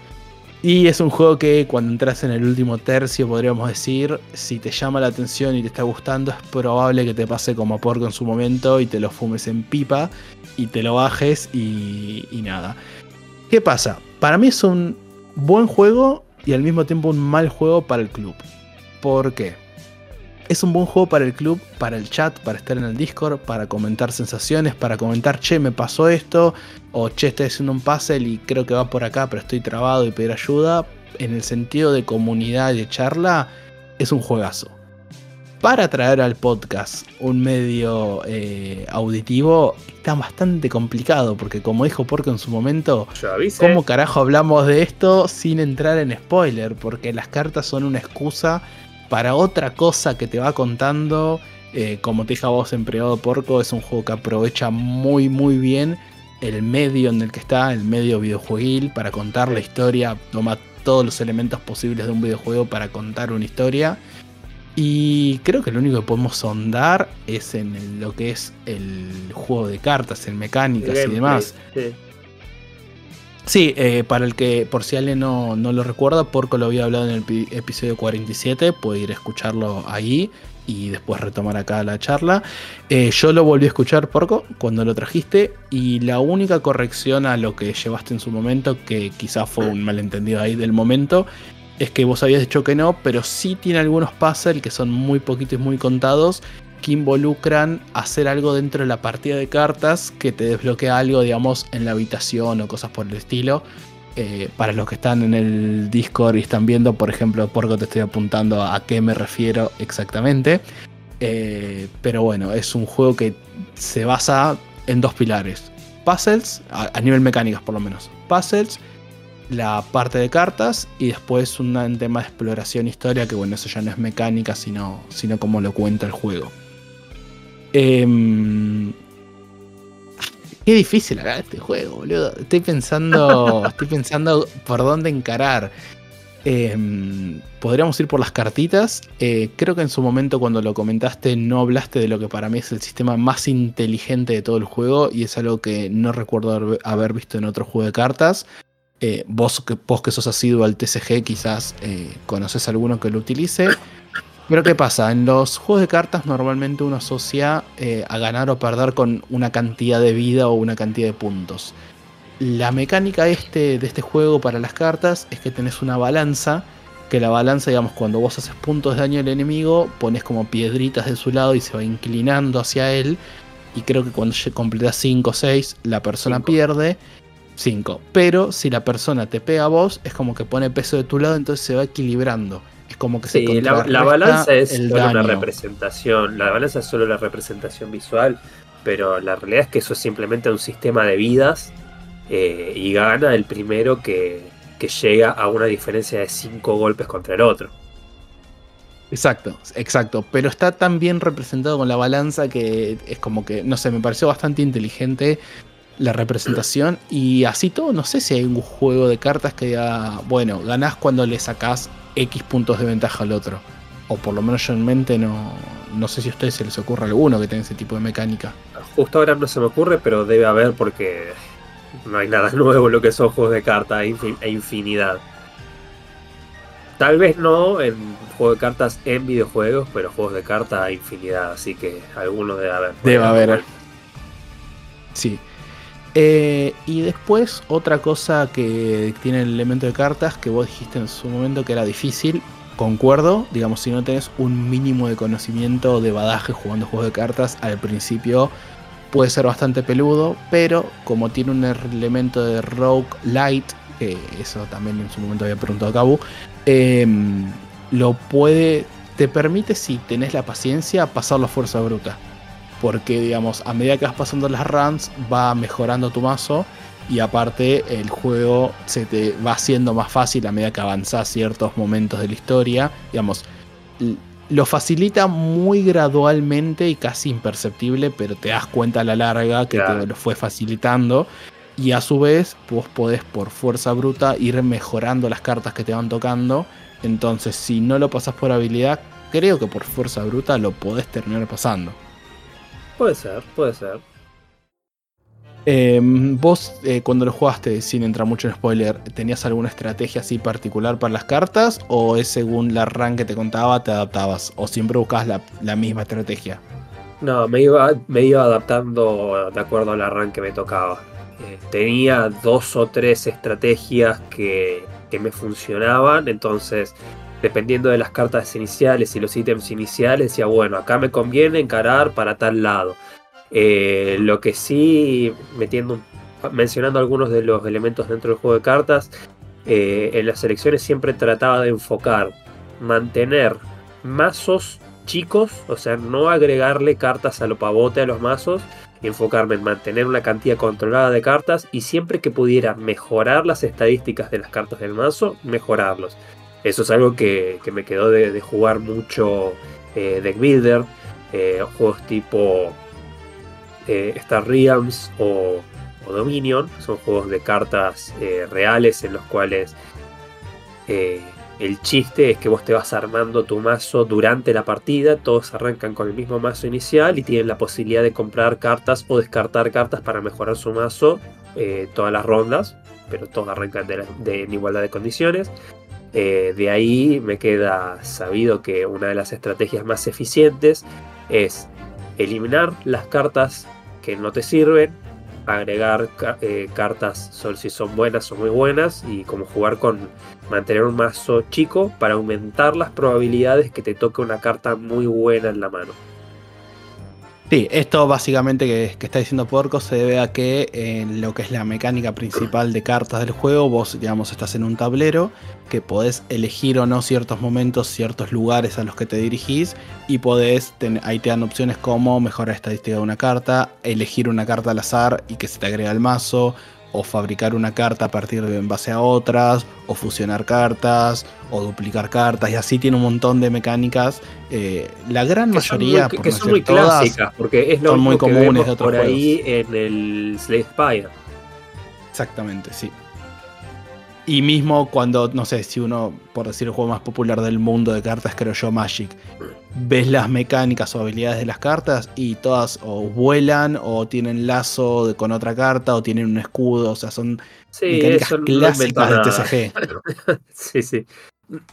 No inventó nada, no inventó la rueda en ese sentido. Toma mecánicas que ya existen hace tiempo y están súper testeadas. pregunta, porque no me acuerdo si lo habías comentado la vez que hace del tema. Yo no soy muy, eh, muy asiduo de los deck building, en algún momento jugué Magic, pero no jugué ningún juego de computadora, salvo creo que un Yu-Gi-Oh! en algún momento. Eh, el hecho este de que tenga toda una historia alrededor, eh, ¿lo podrías recomendar como para alguien no asiduo a los juegos de cartas? O a medias. que desarrolles tiro yo la rapidito mi opinión y después le preguntamos a Sakul. Para mí, Eh, sí lo puede llegar a jugar alguien que no es fanático de los juegos de cartas, lo puede probar y ver si se engancha, porque, a ver, acá usa cartas, pero el mismo tipo de mecánicas podrían eh, ser usadas para tener el mismo gameplay, pero con monstruitos, con un, yo, algo tipo RPG con turnos, como lo que hablábamos recién de que la vida está representada por una balanza, pero que en realidad el dato que está detrás es eh, quién logra sacarle 5 puntos de diferencia al otro. Podrías tener el mismo juego representado con fichas, con estatuillas, con cualquier cosa que no sean cartas, el juego es el mismo. Eh, el juego como un todo funciona. Eh, más allá de las cartitas. Entonces, incluso si no sos super fan, te recomiendo probarlo. Capaz que te terminás enganchando. Sí, eh, yo concuerdo, pero necesitas sí o sí, o sea, las cartas sí o sí las vas a tener que tocar porque es parte de avanzar la historia. Hay momentos que te obliga, tienes que avanzar la historia por las cartas y hay otros momentos que tienes que avanzar la historia por los puzzles. Sí, vas a tener que jugar más del lado de. Por ahí no sos fanático de deck building, pero capaz que si me pones un deck building con historia, es como que la historia me lleva a eh, pasar más contento, por decirlo de alguna manera, la parte de deck building. Eh, yo quería saber si, si, eso, si ese efecto generaba, porque deck building, como vos decís, hay una banda y podría jugar un montón de juegos. Sí, yo creo que sí. Mira, si a vos lo que te motiva principalmente los juegos es la historia, este ya te va a enganchar porque del momento cero, y esto no es spoiler, cuando arrancas el juego, por ejemplo, en el momento inicial apenas te aparecen los títulos, no te da la opción de nueva partida, es cargar partida. Y ahí ya empezás a decir, che, acá hay algo raro. Arrancas con un misterio. arrancas con un misterio. Y si ya eso te engancha, te decís, bueno, voy a usar las cartas como medio para que me cuente este misterio, desbloquear la historia. Y aparte escala muy rápido el tema de los misterios y qué está pasando acá. Y una vez que empezás a descubrir qué está pasando, decís, ah, esto hacía referencia a esto y esto allá y esto acá.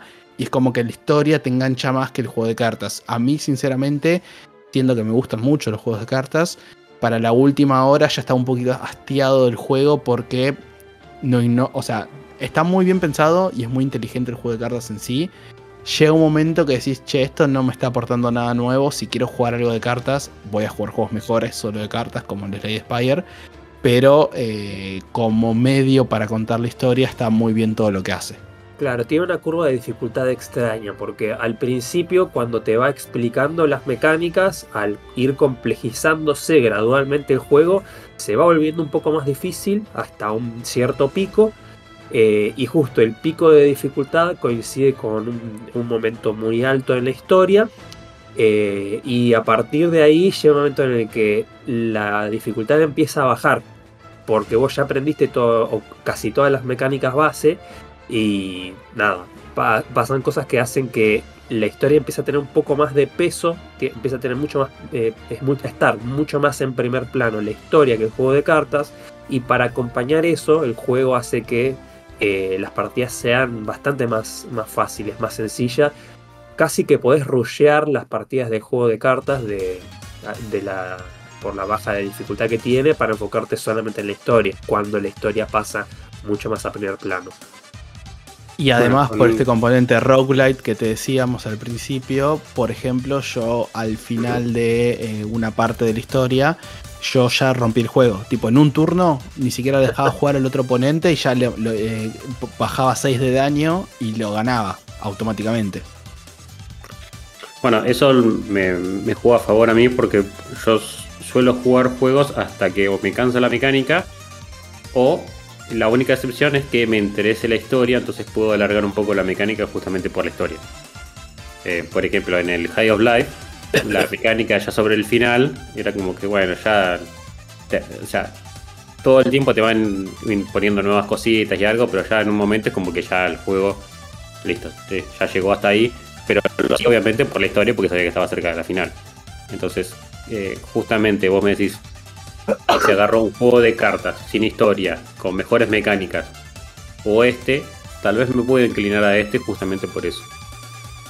Y además es un juego corto, eh, porque no sé si recordabas a vos, pero a mí me llevó alrededor de 12, entre 11 y 12 horas, tengo ahí anotado el tiempo.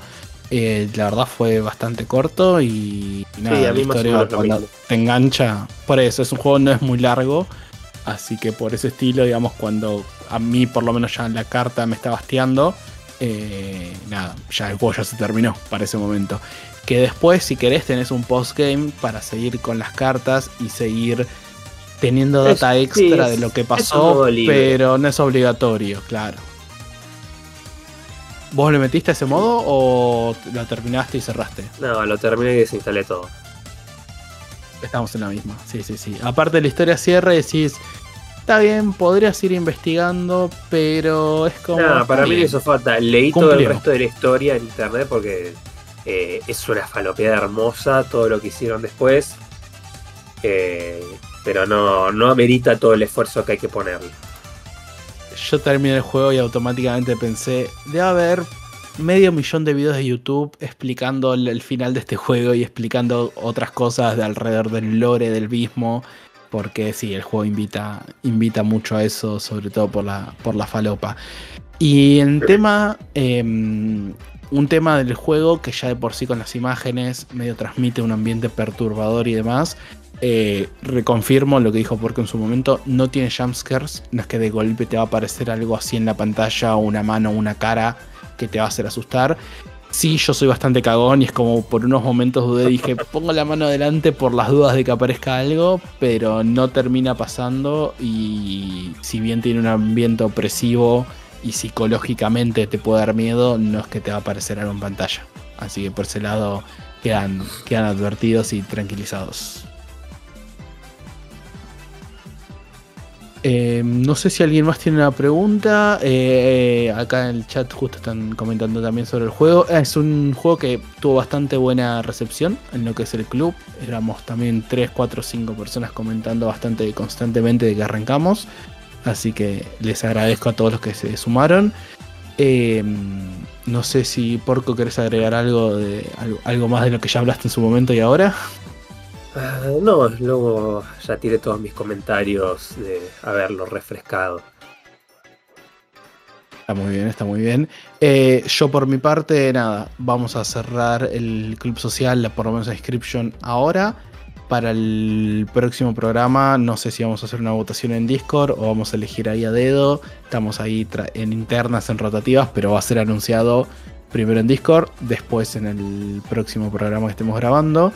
Y ya que terminé la inscription, eh, yo seguro voy a ir por el casillero de juego comentado en el programa, porque Porco lo estuvo comentando.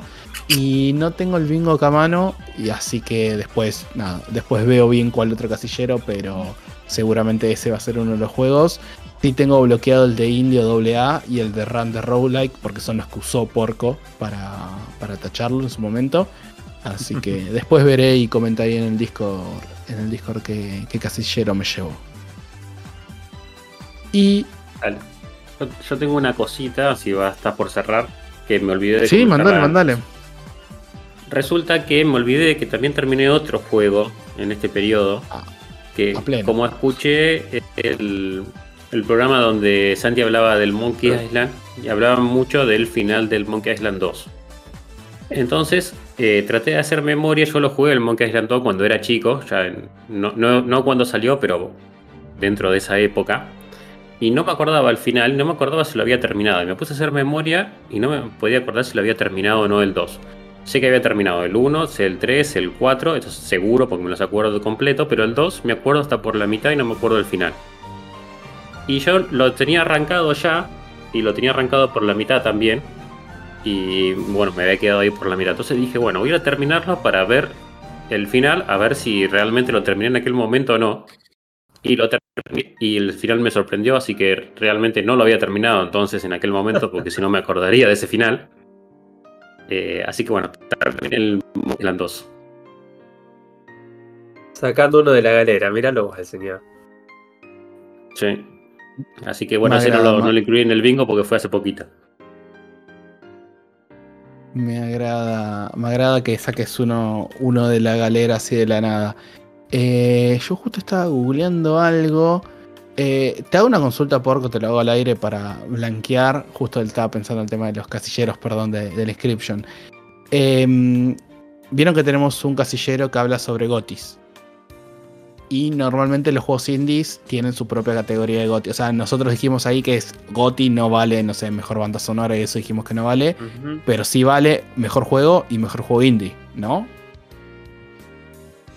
¿O no? No recuerdo que, Recuerdo. que habíamos definido. Mm, no recuerdo, la verdad, yo tampoco. ¿Qué? Vamos a tener que ir a un, a un ¿Yo no había interno indie?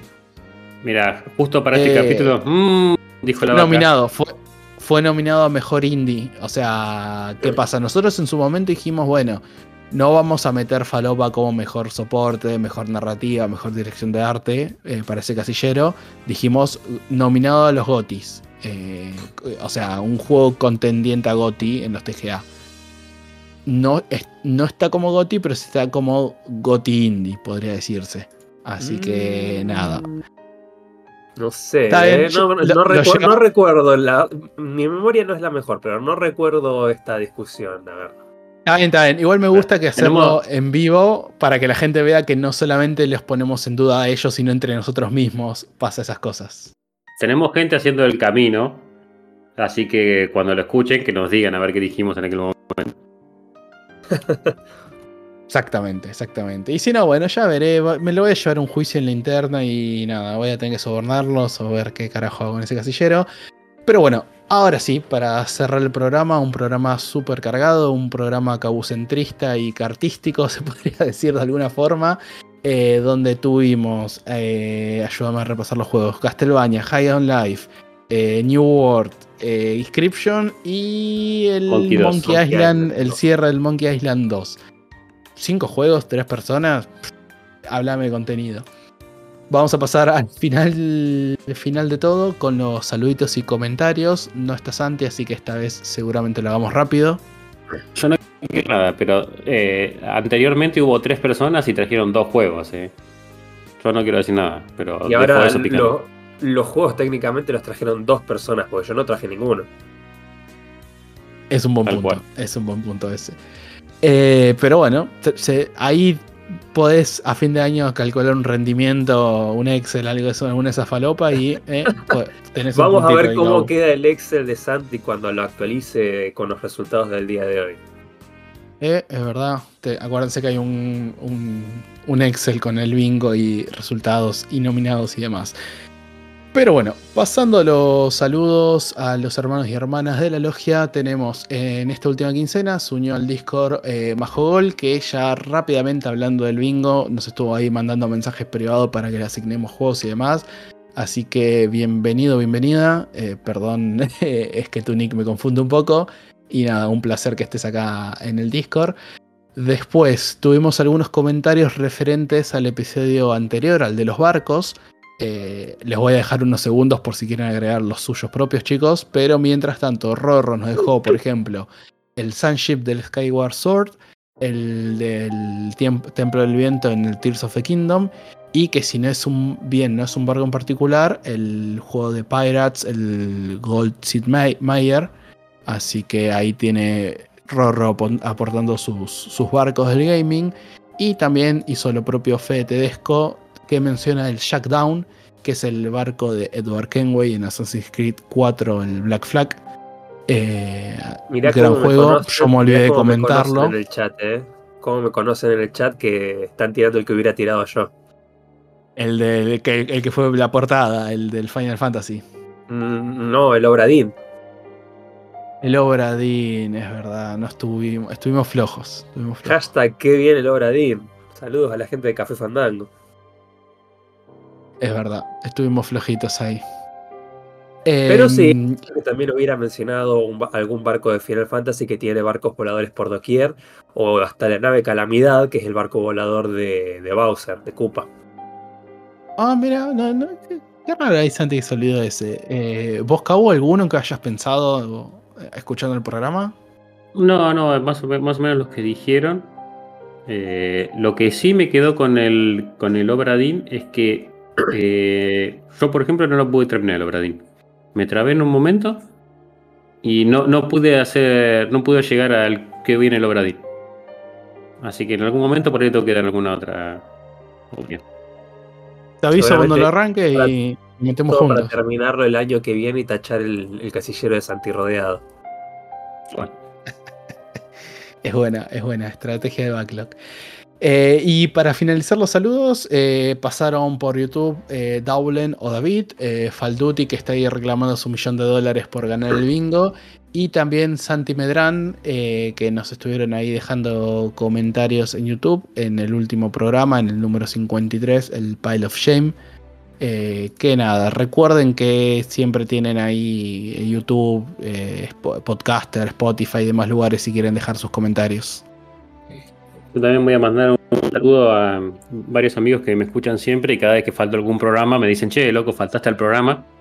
Así que Me bueno, obviamente. seguido. Sí, me lo dijeron dos veces seguidas, así que obviamente saludo a, a Javito, después también lo escuchan los, los dos Evas, que eran compañeros de trabajo mío, también lo escuchan y siempre cuando lo escuchan me dicen, che, faltaste al programa, no sé qué. Yo les digo que no lo escuchen si no estoy yo, pero bueno, ellos lo escuchan igual. Muy bien. Y eh, voy a destacar el comentario de YouTube de Santi Medrán que eh, se unió, es un oyente nuevo que dice, buenísimo programa, me enganché en el anterior, o sea, el número 52, y estoy con ganas de ir desde el inicio.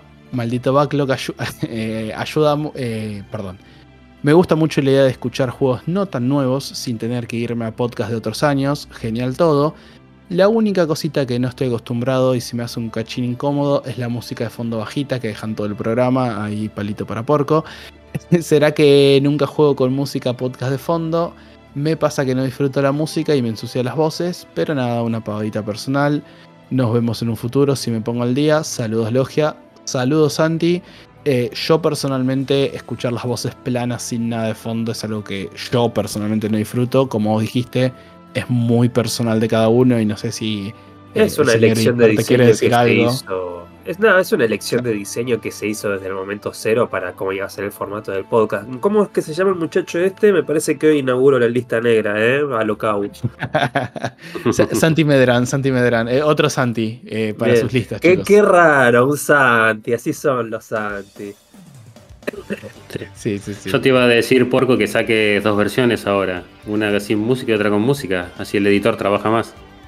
Ah, sí, ahí sí, vamos, ahí sí, ahí inauguramos el, el cafecito solamente para pagarle al editor. Eh, en cualquier, Hay que- el año que viene se vendrá.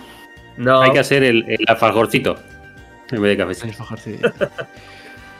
Pero bueno, si quieren dejarnos saludos, comentarios, etcétera, etcétera, está el Linktree, logia del backlog, tenemos Discord, YouTube, Twitter, eh, Instagram, eh, ahora sí tenemos casi cualquier red social excepto la de esos videos que bailan y demás. Y no me voy a, extender más, voy a dejarle el micrófono a mis compañeros. Lo único que voy a decir, les voy a mandar un saludito a Santi y a Rami. Eh, no sé si les mandamos un saludo propiamente o solamente los bardeamos, pero voy a mandar un saludito. No sé si se lo merecen, pero pero voy a dejar ahí un saludito ahí sobre el final, para que no se quejen después nomás. Eso. Saludito Ra- Santi, saludito Rami. yo no, yo, yo soy el que recibe los saluditos. No, no puedo pasarle factura a nadie por la ausencia porque el menos indicado. Con el ratio de, de- con la- el poco presentismo que tuve este año, no soy quien para criticar a nadie. Así que falten cuando, cuando les haga falta, muchachos. Igual, Así igual, que nada. pero siempre estás ahí eh, editando, así que siempre sos parte. Ah, eso sí, eso sí. El Por cada hora siempre- de- si- De grabación, por cada hora de grabación es una hora y veinte de edición.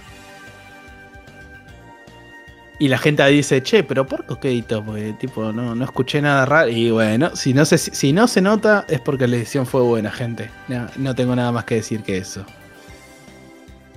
Así que nada, nos veremos dentro de 15 días. Quizás seramos 3, 2, 5. Lo sabremos eh, dentro del... eh, ugh. lo sabremos en el episodio 55. Chau, chau. Adiós. Chau.